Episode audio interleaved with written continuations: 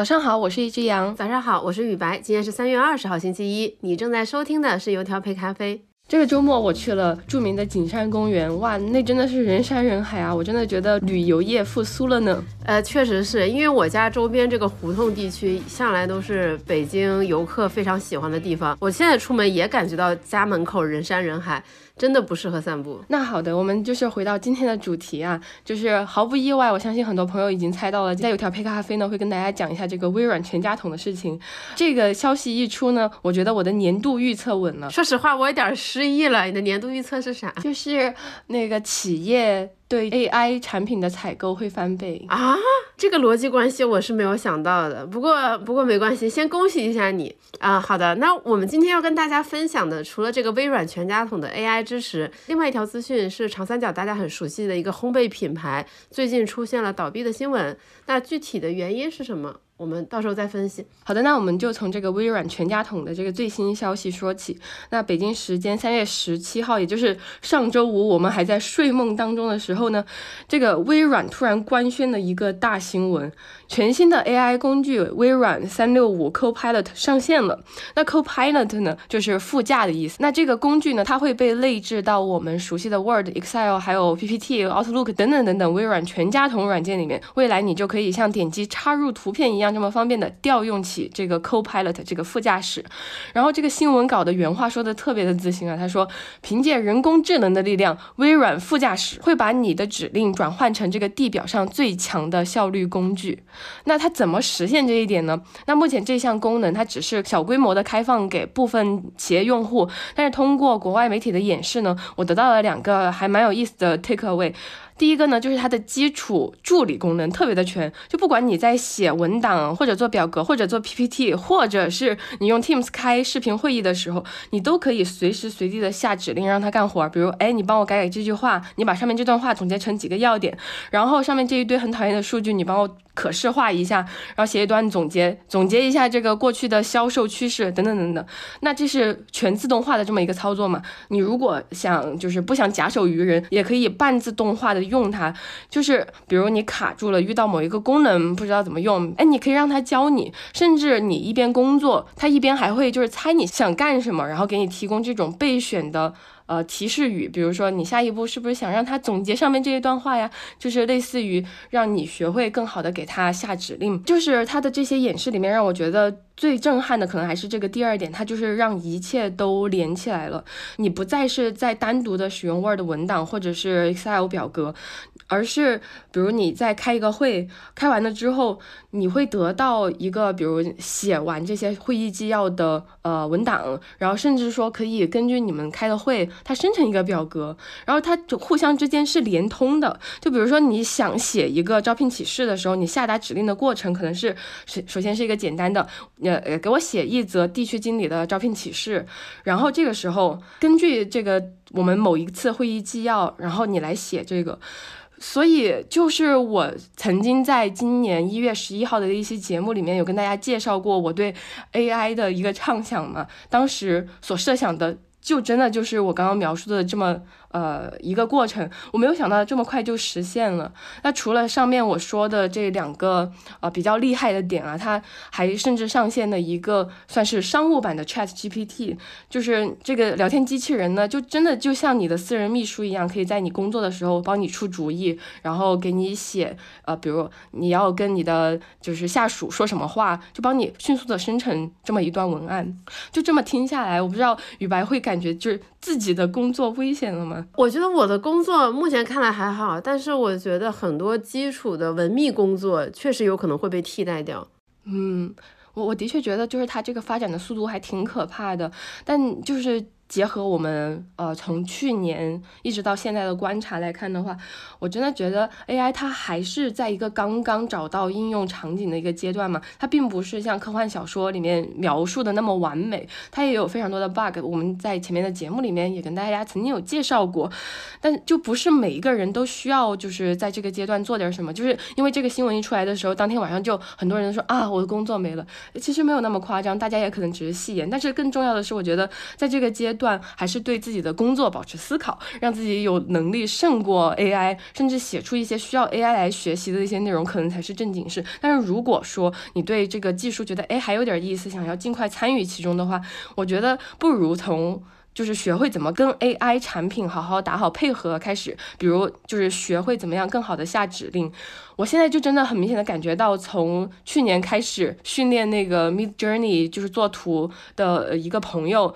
他的这个下指令的技术已经到炉火纯青的地步了。根据他指令生成的一些图片和我自己现在去下指令生成的图片完全是两个质素。嗯，所以我觉得可以从这个学会下指令开始。就是关于这个我们的工作会不会很快的被抢走？我觉得这一次发布会之后有一个微软的高层的话还蛮适合用来回应的，就是长期来看，AI 会创造更多的。就业机会，短期来看呢，也能提升工作的满意度。那么我觉得这句话啊，还蛮好的，总结了就是未来 AI 会对人类工作产生的影响的。当然，它这个是乐观的说法，我感觉它这个是政治正确的说法。最近 AI 行业的这些突飞猛进，会让我想起。赫拉利的三部曲《人类简史》《未来简史》和《今日简史》，他在里面就写到，可能未来人们更多的工作是去寻找意义和制造意义。就像他在以色列看到很多人，他们的工作是研究经书一样。我我怀疑未来可能可能短期内不会看到，但是十几年、二十年、三十年之后。大部分的基础工作可能都是被 AI 替代的，那人类干嘛呢？人类就只能去寻找意义、制造意义来做这些事情。我也没有办法判断这样的未来是好还是坏，只是说或许有这种可能性。我还挺期待那一天的到来的。嗯，好的。那在这一天到来之前呢，我们就在油条配咖啡为大家保持观察了。三三十年后，大家继续在油条配咖啡听我们的分享哦。那好的，我们进入今天的第二条分享吧。那我们今天的第二条分享和第一条关于硬科技相对有一点科幻色彩的资讯不一样。我们第二条非常的接地气，甚至研究着研究着，我整个人都有点饿了。第二条资讯，我们想聊一聊，呃，很多长三角小伙伴的童年回忆——克里斯汀。就是最近被媒体爆出了非常多的负面新闻，那他旗下的所有门店从去年十二月开始都已经暂停营业。那么前几天记者去探访克里斯汀的总部，不仅人去楼空，墙外还贴了这个人民法院的公告，说他们拖欠了半年左右的房租，包括克里斯汀也被很多供应商爆出来就是欠款。呃，也就是说，这样的一家曾经在巅峰时期在全国拥有上千家店面的蛋糕店。他可能未来就真的只能活在我们的回忆里了。这个事情爆出来的时候，让我挺震惊的，因为在我年少去上海旅游的时候，克里斯汀店面很多，而且给我的感觉是那种挺洋气的蛋糕店。就转眼间，它就变成了现在这个样子，挺让我感到唏嘘的。而且这家店它从一九九三年开始创办，到现在有了三十年的历史，其实是挺不容易的一个老牌烘焙品牌。而且它还在二零一二年上市，登陆港交所，成为了整个烘焙行业的上市第一股。它最新的收盘价是零点零六九港元，就是已经到了这个地步。知道它最鼎盛的时候，它在全国有一千多家门店，在上海有五百多家，甚至可以五天开出一家新的克里斯汀。就那种排队的盛况，就不比当今的网红面包店差。而且你想，那是上海，上海的这个烘焙行业竞争有多激烈？那它怎么就在过去十一年走到了今天这步田地呢？那我们要从它曾经的辉煌开始讲起。其实这家店，它也算是引领了很多面包行业的风潮，就是上海本地面包行业的风潮。呃，比如在上世纪九十年代，克里斯汀就把蛋挞引入到了上海，比肯德基还要早。呃，但是它那个蛋挞是属于那种饼干底，然后然后那个蛋挞液吃起来很像蛋奶布丁的那种感觉，我觉得和我们广式蛋挞有那么一点点像，所以很多上海人会说，我记忆里的蛋挞的味道是克里斯汀的味道，而且不只是品类的创新，在上世纪九十年代和两千年初那个时候，我们吃的面包蛋糕，它其实很多的时候是散装的。就比如说街头巷尾开的小面包店，但是那个时候的克里斯汀，它的店面就是非常干净、非常明亮，所有的面包是那种工业化标准生产的、包装好的。在那个年代，它其实是很时尚、很时髦的。我们现在觉得这种蛋糕它没有手做的感觉，它太工业化，没有灵魂，但是在那个年代是很时髦的。然后另外一个让它能在巅峰时期在全国开出上千家门店的一个很重要的事情，其实也是烘焙行业很常见的一种制度，就是预付卡制度。不管是以前的克里斯汀，还是味多美、好利来，其实都有这种制度。你可以买一张礼品卡或者预付卡，比市价稍微低一点的折扣买到，然后你可以送礼。做人情也有面子，那我会觉得这种预付卡制度就是为他现在的状况可能埋下了一个隐隐隐的雷吧。就是如果大家还记得的话，那个泛音瑜伽其实也是这样，就是大家疯狂充值，然后他就借这个资本，然后疯狂扩张，然后买下了这样的隐患吧。我是的，其实，在大量的行业都有这样的预付卡制度，包括小杨刚才说的瑜伽，还有那些教育行业。就是比如说什么，你学学钢琴呀，学围棋，大量的都是采用这种预付卡制度，而且很多公司会把这笔钱当做自己的资产提前挥霍，而不会把它当成一笔负债，这就经常会导致这些公司产生这个资金链的问题。那克里斯汀在过去十一年是怎么走上下坡路的呢？其实主要有三个原因，第一个我觉得也是最主要的原因，就是它的创新能力远远跟不上消费者的需求和时代的潮流了。你想，他现在卖的还是以前的蛋挞，还是肉松面包？那么第二点其实是克里斯汀它的内斗很严重，在他们上市没多久的时候，他们的日方股东决定退出，呃，然后新的股东和他的创始人其实内斗很严重，然后再到了二零一七年。克里斯汀的创始人更是被罢免了董事长职位，所以说其实这个公司在过去十几年的时候一直在内耗当中。最新的新闻是前几天克里斯汀的创始人向记者提供材料，说他认为克里斯汀去年配股得到的资金被转移出去了。他说他近日将赴港交所进行举报，就已经混乱到了这个地步。然后第三件事就是失控的预付卡。根据去年八月的媒体报道，克里斯汀代兑付的预付消费券金额达到了两点五亿元，而且上海的预付卡服务平台就是提醒消费者说，哎，这个公司信用有问题，你们第一尽快把钱给兑付出来，以及不要再去他那里办新卡了。而且更离谱的是，在克里斯汀的杭州分店爆出了一个新闻，由于他的面包产能不足，这个门店还进了卷纸，让消费者用预付卡来兑换。好有喜感啊！就是这么听下来，我真的觉得，怪不得就是像今天去查信息，会发现交易额每天就只有两千多块钱这种田地，大家已经累了，绝望了，因为你再也看不到这个公司有可能起来的任何征兆。哎，怎么我最近分享的新闻都是这种公司？